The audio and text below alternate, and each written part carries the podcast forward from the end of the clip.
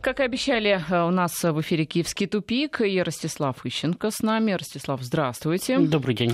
А также мы ожидаем нашего корреспондента в Киеве Владимира Синельникова, которого пока еще нет на связи, но в ближайшее время он, как обычно, появится, чтобы э, внести, э, ну, скажем так, определенных своих интересных мыслей в нашу беседу.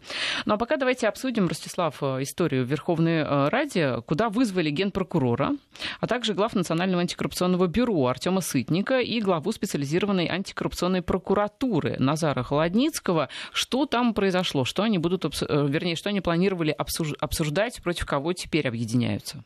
Ну, э, я уже просто не помню, к сожалению, это мы с вами в этой студии обсуждали это, мы с Димой Куликовым в этой студии обсуждали. Но дело в том, что мы уже говорили, что была проблема да, э, организованного, так сказать, наезда на э, руководителя специальной антикорруп... специализированной антикоррупционной прокуратуры Холодницкого. Значит, э, с моей точки зрения, проблема там заключается в том, что Порошенко, который начал наступление на своих политических противников, опираясь на уголовное законодательство, необходимо контролировать все прокурорские структуры. А специальная антикоррупционная прокуратура генпрокурору не подчинялась. Хотя Холодницкий по должности его заместитель, но тем не менее э, Луценко не имеет права им руководить. Он сам самостоятельно принимает решения.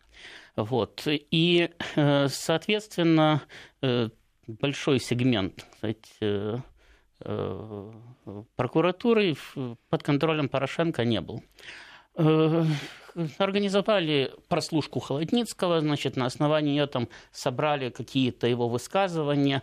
Э, э, кто-то говорит, что там были только какие-то антисемитские высказывания, кто-то говорит о том, что там есть и какие-то коррупционные моменты. Но, во всяком случае, Холодницкий заявил, что он уйдет в отставку но потом быстро передумал и в отставку уходить отказался. Значит, соответственно, у него там продолжалось давление и так далее. А задача заключалась именно в том, чтобы выпихнуть его в отставку, потому что назначение специального, главы специальной антикоррупционной прокуратуры – это достаточно длительный процесс, там должен пройти конкурс, согласование там, и так далее. Потом только он может быть назначен. Соответственно, конкурс можно затягивать. И все это время, по факту, специальной антикоррупционной прокуратурой будет руководить Луценко потому что исчезает вот это вот неподчиняющееся ему звено в виде э, Холодницкого. Соответственно, прокуратура попадает в полное распоряжение Порошенко, который может против своих оппонентов э, э, открывать не только дела там, по измене родине или по подготовке государственного переворота, но и такие вполне кстати, востребованные массами антикоррупционные дела соответственно. Вот в этом заключалась их задача. Недавно, насколько я знаю, Луценко не пустили в Соединенные Штаты, сказали ему, что виза аннулирована. Я знаю, что Сытники и Холодницкий туда собирались, не знаю, слетали или не слетали, наверное, слетали. Во всяком случае, у оппонентов Петра Алексеевича для того, чтобы отстоять Холодницкого, есть как раз вот механизм парламентских слушаний которые они пытаются использовать, то есть они пытаются вынести это дело в Верховную Раду. Там, естественно, вскроется, что э, там, прослушка того же Холодницкого организовывалась незаконно и так далее. И то есть так, задача заключается в том, чтобы заставить уже э, Луценко защищаться. Значит, таким образом вывести Холодницкого из-под удара. Собственно, с моей точки зрения, сейчас вот в этом и заключается борьба. То есть Порошенко пытался через Луценко убрать э, Холодницкого путем чисто таких административных да, действий.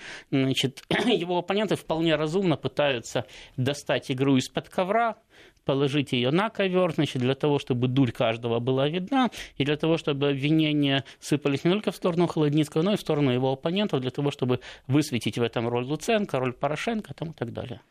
Ну, вообще а, сложная, конечно, многоходовка участников этой ну, истории. Это, это как раз не многоходовка, это абсолютно, кстати, прямой, достаточно дуболомный ход и примерно такой же ответ. Единственное, что он логичный и понятный, потому что если против вас применяют меры скрытого воздействия, и ваш противник обладает большим административным ресурсом, то ваш единственный шанс этому противостоять это как раз вынесение э, противоречий, вынесения конфликта на всеобщее обозрение. Потому что иначе вас административным ресурсом задавят.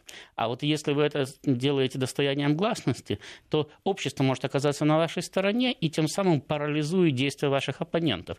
А тут еще к этому подключается Верховная Рада, в которой достаточно сильная позиция Порошенко, значит, которая э, есть шанс, что выступит, там, если не на стороне Холодницкого полностью, то, во всяком случае, скажет, что все мерзавцы. Но в любом случае понятно, что все вот эти многочисленные бюро по борьбе с э, коррупцией на Украине, чем более, скажем так, они независимы друг от друга, вот вы говорите, что Луценко будет контролировать и то, и это, убирается, да, вот посредническое звено в виде Холодницкого. Ведь чем э, более разные люди, более, э, скажем так, конфликтующие друг с другом их контролируют, тем лучше ведь для борьбы с коррупцией, если она действительно ведется. Ну, вы же знаете, что каждый зарабатывает на том, против чего он борется, да? Поэтому создание специальных антикоррупционных органов нигде никому не помогало бороться с коррупцией, так как э, понимаете, законодательство антикоррупционное существует в любой стране. И если вы создаете специальную антикоррупционную прокуратуру, специальное антикоррупционное бюро расследований и собираетесь создать специальный антикоррупционный суд, то тем самым вы признаете, что у вас вся правоохранительная система не работает, что она коррумпирована. Потому что это значит, что у вас не может работать нормальная генеральная прокуратура, это значит, что у вас не может работать нормальное следствие, это значит, что у вас не может работать в этом направлении нормальная э, судебная система. А это значит, что вы расписываетесь, по сути дела, в неэффективности собственного государства. И, опять-таки, если у вас вся система не работает, то каким образом, создав над ней просто еще одну надстройку, вы заставите ее работать. Вы же знаете, что если в доме прогнил фундамент, то сколько крышу не надстраивай, дом все равно развалится. Вот а вы фундаментом что называете здесь? И всю политическую систему. Но еще раз повторяю, если э, они сами же, да, создавая вот эти антикоррупционные структуры, они признают, что значит, все остальные не работают. Все остальные не в состоянии бороться с коррупцией, потому что они насквозь коррумпированы. Но это вынося за скобки то, что американцы создавали эти структуры как механизм воздействия на украинских политиков. Но они ребята наивные, они не понимали, что любой механизм воздействия на украинских политиков будет обязательно перехвачен украинскими политиками и использован в внутренних разборках. Потому что все равно... Какие ловкие они... украинские политики -то. Ну почему ловкие? Понимаете, вы же туда не пришлете э, сплошных американских следователей и прокуроров. А почему нет? Ну, вообще-то у американцев не хватит на такую а, страну, как Украина, собственных самых э, людей. Во-вторых, надо все-таки ориентироваться в местном законодательстве. Не, ну прислали же деятелей в виде там Саакашвили. Не, не, подождите, можно, сам, можно прислать какого-то там одного министра, да, значит, который будет работать, опираясь на аппарат. Но здесь-то речь идет о создании целого аппарата, который должен работать, исходя из местных реалий, зная местное законодательство и так далее. Здесь вы без местных деятелей не э, разберетесь. А где вы их возьмете, если у вас, вы говорите, что вся система прогнила, да, вся насквозь коррумпирована, где же вы возьмете честных в таком случае? Владимир Снельников, наш СОПКОР в Киеве, к нам присоединяется. Владимир. Да. Где взять честных? Подскажите. Вот вы на месте, вам виднее, где они а, прячутся. Вы знаете, по определению честных людей не бывает. Как ну, правило. это, это философский вопрос.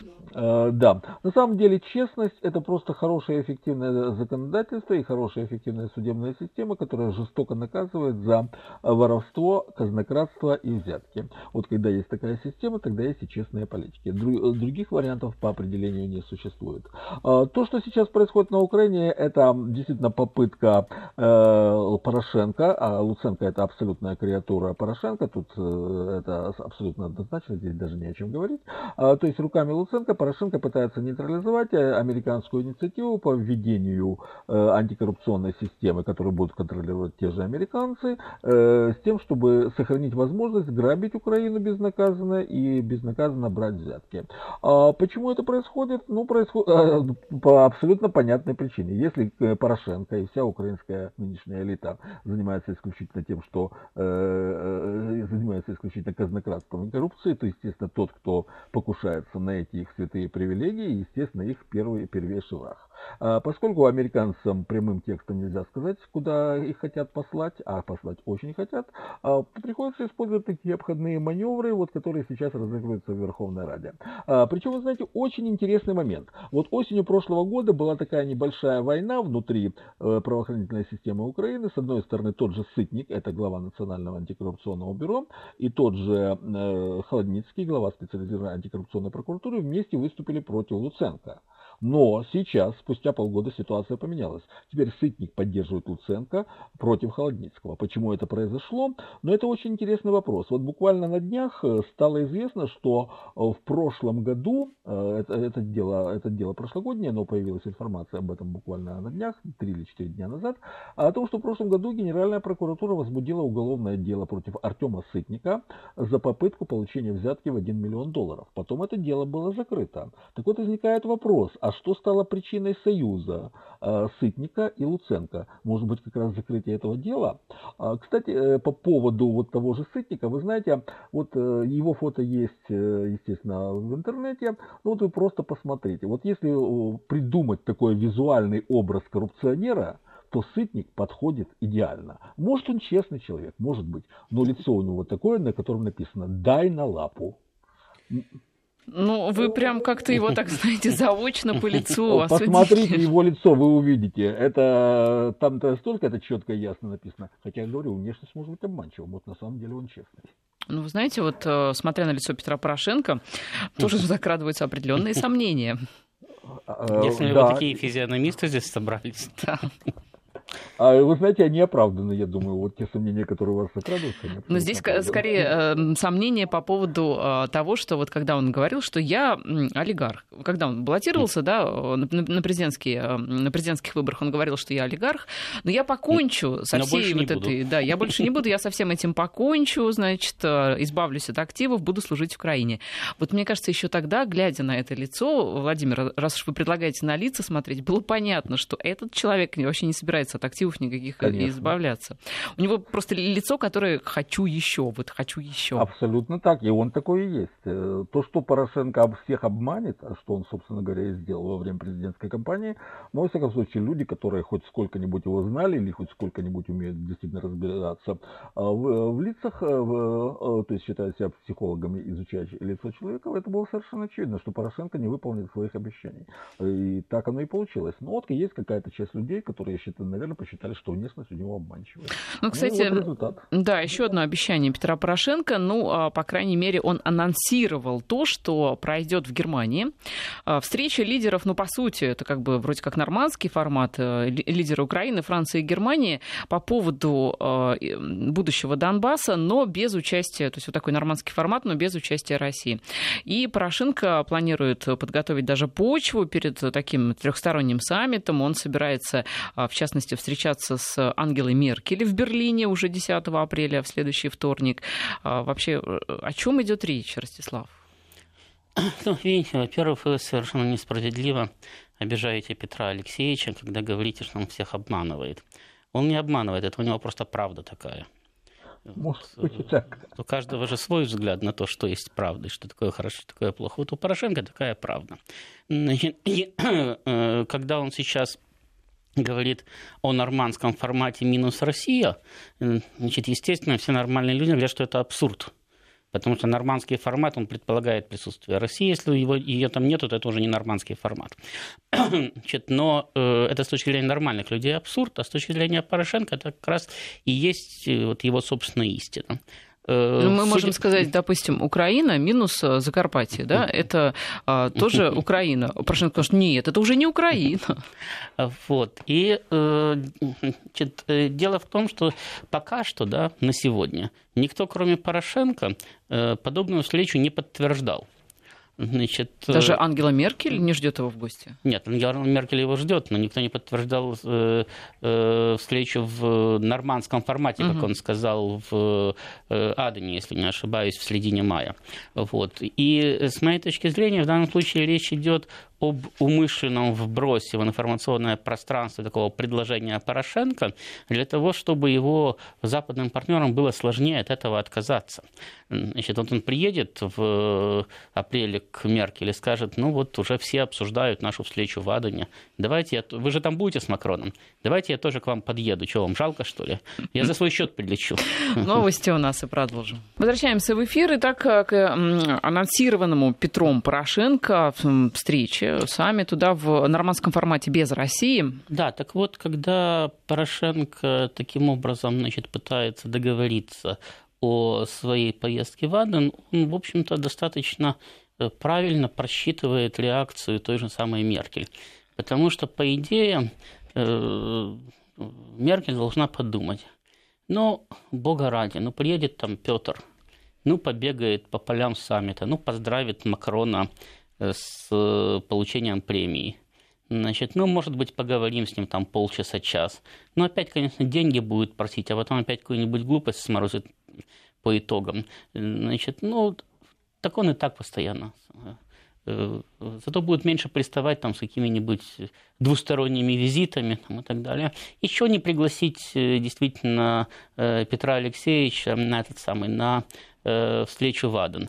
А Петр Алексеевич со своей стороны говорит исключительно правду. Он действительно уже готовится к этому мероприятию. Вот э, это самое задержание судна Норд, да? Да, поговорим это об этом. Самое, это же откровенная провокация. Причем провокация, э, которая э, э, имеет целью поставить Россию в состояние выбора между плохим и очень плохим. То есть Россия должна защищать своих граждан, да? Значит, но, соответственно, на ноты мина Украина просто не будет реагировать она, она будет говорить, а мы их не признаем вашими гражданами, они вот живут в Крыму, Крым наш, граждане там все наши, порты наши и так далее, а вы просто оккупанты. Так пусть Поэтому, они покажут украинские паспорта. Поэтому это, это вы может, будете говорить МИДу, да, Украина. А МИД Украины будет отвечать, это наши граждане. Значит, э, они преступники, они совершили преступления против Украины там, и так далее и тому подобное. И судить мы их будем как наших граждан и так далее. Они упрутся в это лбом, значит, и э, добиться от них сказать, мирным путем практически ничего не будет возможно. Если предпринимать какие-то жесткие меры да, силового характера, то э, ну, Украина же понимает, что э, самое, Киев захватывать не будут, да? А вот бегать, размахивать теми самыми этими жесткими действиями России и кричать, видите, агрессия, на нас напали, против нас предпринимают, даже если это будут экономические меры. Вы видите, как они э, нарушают все наши минские, нормандские и так далее договоренности. И это только первая подобного рода провокация. Они будут наращивать. И, кстати, для того, чтобы прийти вот туда, вот в Аден, уже с готовым пакетом и убеждать и Меркель, и Макрона в том, э, что э, Россия ведет себя по отношению к Украине агрессивно и необходимо принять против России жесткие меры, имея в виду Северный поток-2 отказ от его строительства. И, кстати, когда вот вы говорите о том, Мне что... Мне кажется, к Меркеле лучше не подходить с этим вопросом, тем более это, Порошенко. Это да.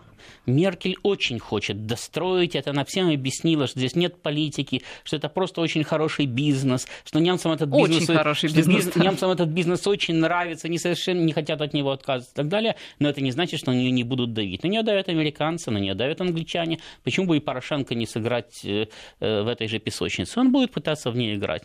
И, кстати, англичане, да, вот вы э, говорили в прошлом часе о том, что, мол, они провалили доказательства по делу Скрипале, они еще совсем не полностью все провалили. Что, у, них у еще... вас есть какой-то вариант еще одной версии? Нет, у них еще в этих самых, в их нежных английских лапах находится Юлия Скрипаль, да, которая уже пришла в себя, уже говорит, при этом ее никто не видел, э, консульские работники к ней в нарушение всех международных норм не допускаются, фактически она находится под присмотром британских спецслужб. И я совсем не удивлюсь, если в данный момент ей э, британские спецслужбы рассказывают, что она должна озвучить какую-нибудь правильную версию, да, и объясняют, что в противном случае она, может быть, из этой больницы и выйдет. Но абсолютным овощем, потому что вот уже э, специалисты по новичку писали, что эти люди могут выздороветь, но адекватными они уже никогда не будут. Значит, и человек, находящийся в отрыве от всего и под давлением, вполне а, может э, потом начать озвучивать э, э, то, что ей напишут. И я не думаю, что англичане в очередной раз напишут текст вроде того, что к нам, к нам с папой подошел человек, показал удостоверение ГРУ, ФСБ, СВР, сказал, что по поручению кровавого режима Путина я вас отравляю опасным газом новичок – и отравил. Произведенным да? в России. Да, они, они вполне могут э, подобрать какую-нибудь красивую версию, которая, конечно, не докажет присутствие там России, но, по крайней мере, поставит в очередной раз под сомнение или позволит англичанам в очередной раз говорить, ну вот видите, есть какие-то еще варианты, вот видите, вот человек же видел, человек же говорит, да, значит, и так далее. То есть там еще игра не закончена, англичане будут отбиваться, потому что они действительно на самом высшем государственном уровне вляпались в это дело. И это грозит отставкой не только в всему э, кабинету Мэй, это грозит сломом э, данной на сегодня британской политики мягкого Брекзита. Вы знаете, а, Борис Джонсон уже столько всего наговорил на несколько отставок, и тем не менее он на месте сидит. Значит, еще раз сказать, что провал, полный провал вот этой вот э, схемы с новичком грозит отставкой всему кабинету Мэй. И не только всему кабинету Мэй, с этим бы смирились. Англичанам поменять премьера тоже не очень сложно. Но Мэй э, олицетворяет политику мягкого Брекзита. Если ее кабинет падает, то очень высока вероятность, что ей на смену приходят сторонники жесткого Брекзита.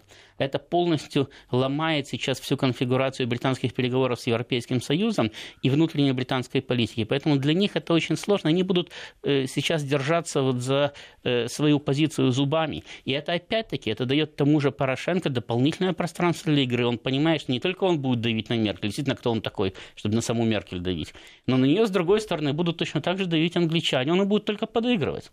Он принесет свой ворох провокации и скажет, меня обижают. Я хороший мальчик, вы меня обязали защищать вместе с французами, а меня обижают. А в это время, с другой стороны, будут давить британцы, с третьей стороны, будут давить американцы. И, глядишь, и сломается Меркель. Но для У тех, Порошенко, Порошенко больше не на что надеяться. Для тех, кто а, не в курсе этой истории, я расскажу, собственно, мы же не озвучили, да, в чем, собственно говоря, дело. А, траулер Норд, э, который э, приписан э, в порту... Керчь. Да, Керчь. Его задержали в Азовском море 25 марта. Капитана уже увезли в неизвестном направлении, где он вообще непонятно. Украинские пограничники якобы э, подозревают экипаж в нарушении правил пересечения госграницы из-за того, что траулер э, в крымские порты заходил. А сейчас в Бердянске судно находится. Но российский МИД, конечно же, э, говорил о том, что это в нечеловеческих условиях люди содержатся, и что там ноты протеста выражались и так далее. Реакции нет со стороны Украины. Владимир, вот у меня к вам вопрос. Вы здесь, Владимир? Да, да, конечно. А есть ли какие-то, может быть, хотя бы на Украине новости о а, условиях содержания моряков российских? Как они там? В настоящее время известно, что они находятся в Херсоне, это областной центр на юге Украины, недалеко э, от Одессы и Николаева. Они находятся в тамошнем управлении службы безопасности Украины в следственном изоляторе. А, условия содержания их неизвестны, эта информация закрыта, а, но уже сейчас мы можем констатировать тот факт, что вся ситуация вокруг российских моряков находится вне правового поля Украины том числе Украины. Во-первых, к ним не допускают российского консула. Это уже грубейшее нарушение. Тут э, мы только что говорили. Где-то это мы уже видели, да, в истории да, со Скрипалями? Вот, да, да, абсолютно, да. То есть э, нормы международного права попираются открыто. Ну, если, э, как говорится, куда конь с копытом, туда и Порошенко с клешней. Если такое позволяет себе Англия, то, естественно, Порошенко тоже вслед за ними позволяет себе такие вещи. Это одно грубейшее нарушение. Второе грубейшее нарушение – это содержание людей под стражей в течение длительного длительного времени без санкций суда. На Украине, как, впрочем, и практически во всех остальных странах, действует норма, согласно которому следственные органы могут задержать человека на срок не более 72 часов, то есть трое суток. Э, задержание э, судна произошло еще 25 марта, соответственно, уже 8 дней, даже 9 день уже пошел, когда их содержат без решения суда, и это уже абсолютное грубейшее процессуальное законодательство, уже Конституция Украины и процессуального законодательства Украины. Третье нарушение это то, что к ним не допускают адвокатов. Если к ним не допускают адвокатов, то, соответственно, они лишены возможности получать правовую помощь. А, при этом, опять-таки, если будут предъявлены какие-то обвинения, уже из-за того, что нарушены э, их э, конституционные права, которые гарантируют в том числе и Конституция Украины, э, уже следствие обречено на провал по очень простой причине, потому что все доказательства, которые получены незаконным способом, а уже есть незаконный способ незаконные действия со стороны следственных органов не признаются юридически корректными и, не, и как говорят юристы, юридически ничтожны в суде. То есть дело уже провалено. Однако Украина позволяет себе грубейшим образом нарушать и внутреннее законодательство, и международные обязательства. Это еще один пример того, о чем мы говорим постоянно. На Украине сейчас существует откровенный правовой беспредел со стороны органов государственной власти. Такого понятия, как соблюдение закона на Украине сейчас вообще просто не существует. Э, господа, у нас есть вот такой вопрос э, на нашем смс-портале 5533 по поводу моряков. Украина, вся такая разбитая и бездарная, э, прессует наших моряков уже вторую неделю. И ничего России не сделано. Почему не сделано? Я говорю, по этим самым, по дипломатическим каналам МИД выполняет полностью свою работу. Дальше возникает вопрос, а что, собственно, еще э, Россия может сделать? Немедленно послать там, ну, вначале ну, как они Англии, были... В... допустим, Великобритании не нравится то, то, что мы якобы Скрипалей травили? Да. Санкции, пожалуйста, высылка и так далее и тому подобное. Ну, хорошо, можно выслать всех украинских дипломатов из Москвы. Ну, дальше что? Тут они на это наплюют, но вышлют на наших из Киева. Я говорю, э, послать, они вначале в Бердянске находились, сейчас там Владимир Ильич в Херсоне, послать туда группу захвата? Погода у нас, и продолжим. Возвращаемся в эфир. Э, итак, э, Россия и вот эта вот Украина, бедная, несчастная, о которой мы так много говорим в таких вот тональностях, и что, ничего нельзя сделать? Да, так вот, вот тут вот, кстати, вы читаете, да, вот, говорят, надо захватывать все украинские рыболовные суда, да, но это как раз... Э, э, Или, например, пишут, а если бы мы захватили американское судно, они бы тоже ничего не смогли сделать? Ничего бы не смогли сделать. Абсолютно ничего не захватили. Давайте захватим. Захватили бы американское судно, стояло бы оно в порту, экипаж бы сидел у нас, американцы бы э, слали бы ноты протеста. Ну вот Сноуден сидел но, у нас, да, мы они, его не выдавали, но что они могли сделать? Но они бы сюда бы не прислали бы ни группу захвата, ни войну бы из-за этого бы не объявили.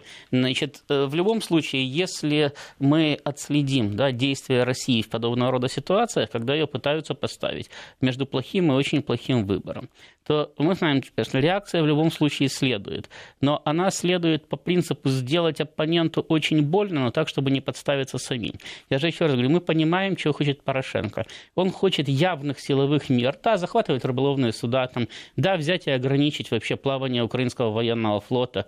Там, самое, Чтобы под... мы так реагировали, да, да? подогнать военные корабли и сообщить, что любой пограничный катер, который отойдет от берега, будет потоплен. Для него это повод приехать к той же самой Меркель, кстати, вот агрессия России. Видите, вы спрашивали, года, где агрессия. Вот она агрессия.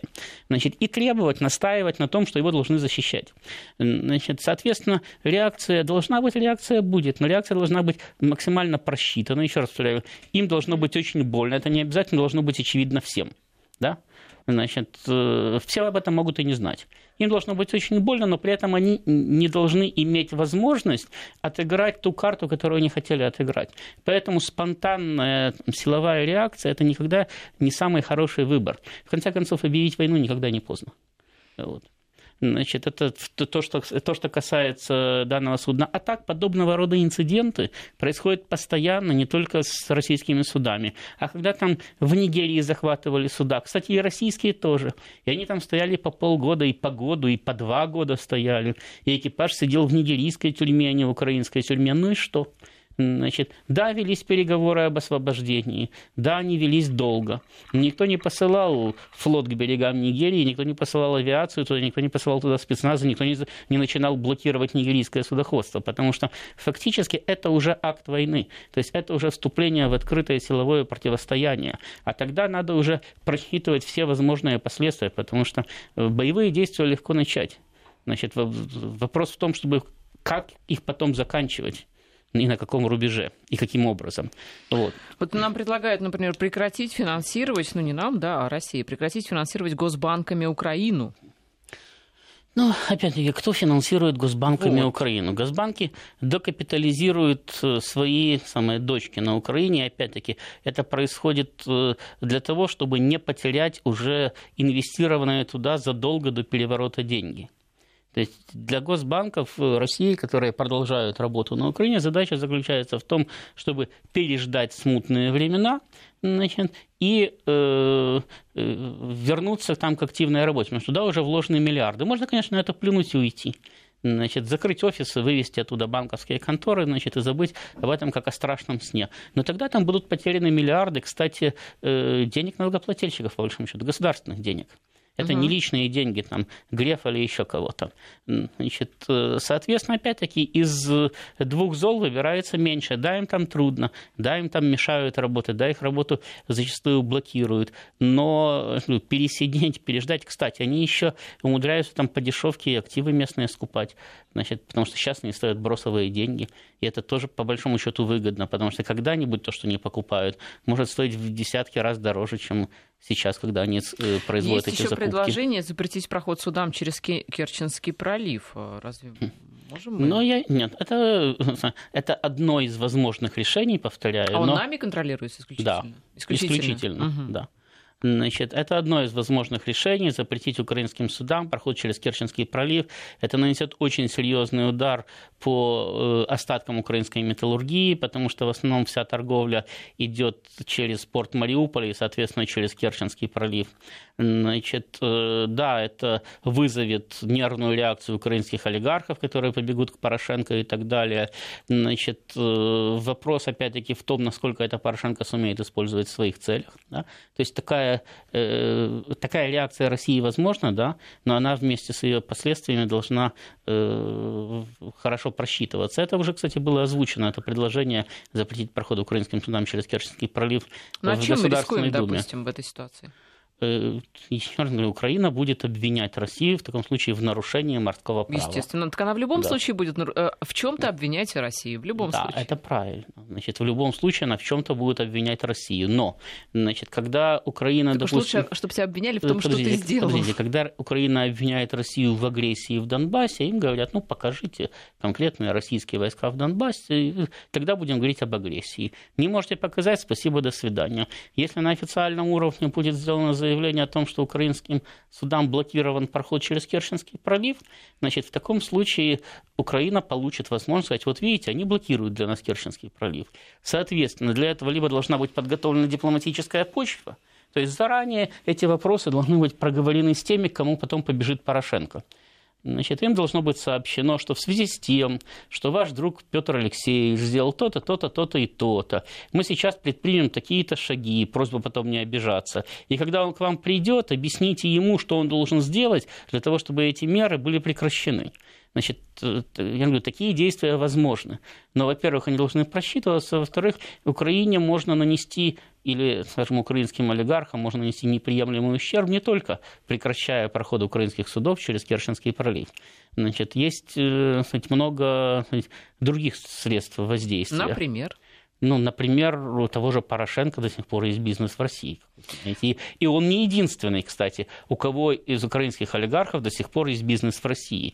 И ограничить их возможности здесь можно тоже путем законодательного акта или даже путем решения правительства, которое не будет непосредственно связано с Украиной.